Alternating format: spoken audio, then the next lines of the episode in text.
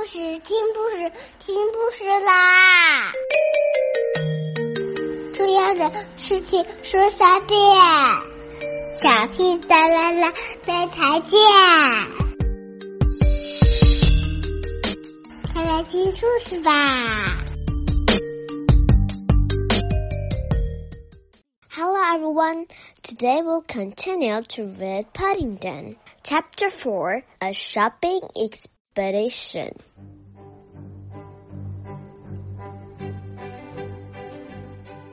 Mrs. Brown and Judy exchanged glances.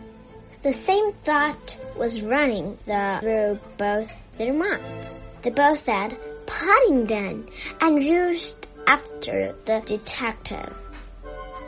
Mrs. Brown clung to the detective's coat and Judy clung to Mrs. Brown's as they forced their way through the crowd on the pavement just as they reached the window. A tremendous cheer went up. I might have known, said Mrs. Brown. Paddington, exclaimed Judy. Paddington had just reached the top of his pyramid at last. It had started up to be a pyramid, but it wasn't really. It wasn't any particular shape at all, and it was very rickety.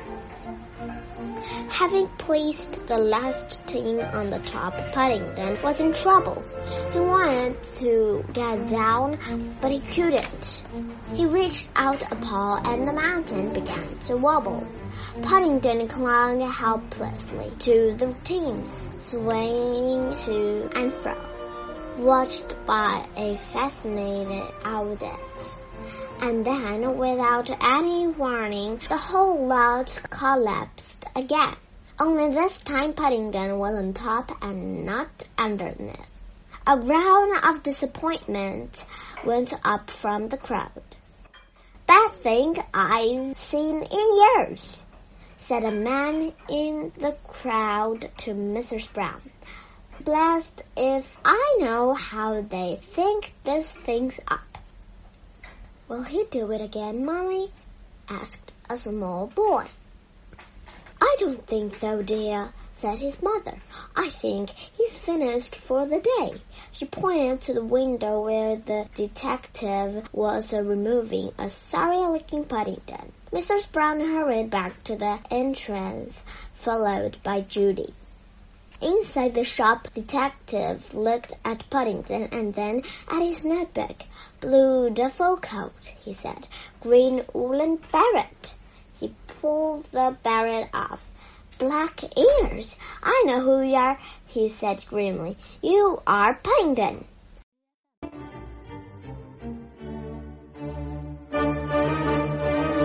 Paddington nearly fell backwards with astonishment. However did you know that? he said. I'm a detective, said the man. It's my job to know these things. We're always on the lookout for criminals. But I'm not a criminal, said Paddington hotly. I'm a bear. Besides, I was only tidying up the window. Tidying up the window, the detective spluttered. I don't know what Mr. Perkins will have to say. He only dressed it this morning. Paddington looked around uneasily. He could see Mrs. Brown and Judy hurrying towards him. In fact, there were several people coming his way, including an important-looking man in a black coat and striped trousers. They all reached him at the same time and all began talking together. Paddington sat down on his case and watched them. There were times when it was much better to keep quiet, and this was one of them. In the end, it was the important looking man who won, because he had the loudest voice and kept on talking when everyone else had finished. To Paddington's surprise, he reached down, took hold of his paw and started to shake it so hard that it was going to drop off. Delighted to know you, Bear. He boomed, delighted to know you and congratulations. That's all right, said Paddington doubtfully. He didn't know why, but the man seemed very pleased. The man turned to Mrs. Brown. You say his name's Paddington? That's right, said Mrs. Brown, and I'm sure he didn't mean any harm. Harm? The man looked at Mrs. Brown in amazement. Did you say harm? My dear lady, through the action of this bear, we've had the biggest crowd in years. Our telephone hasn't stopped ringing. He waves towards the entrance to the store. And still they come.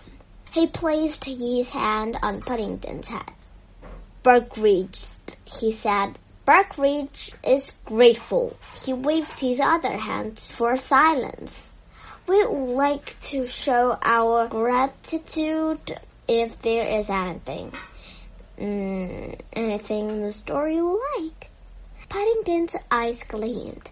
He knew just what he wanted. He had seen it on their way up to the outfitting department. It had been standing all by itself on a counter in the food store, the biggest one he ever seen, almost as big as himself. Please, he said, I like one of those jars of marmalade, one of the big ones. If the manager of Barkridge felt surprised he didn't show it. He stood respectfully to one side by the entrance to the lift.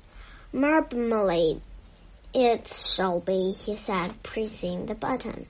I think, said Paddington, if you don't mind, I'd rather use the stairs.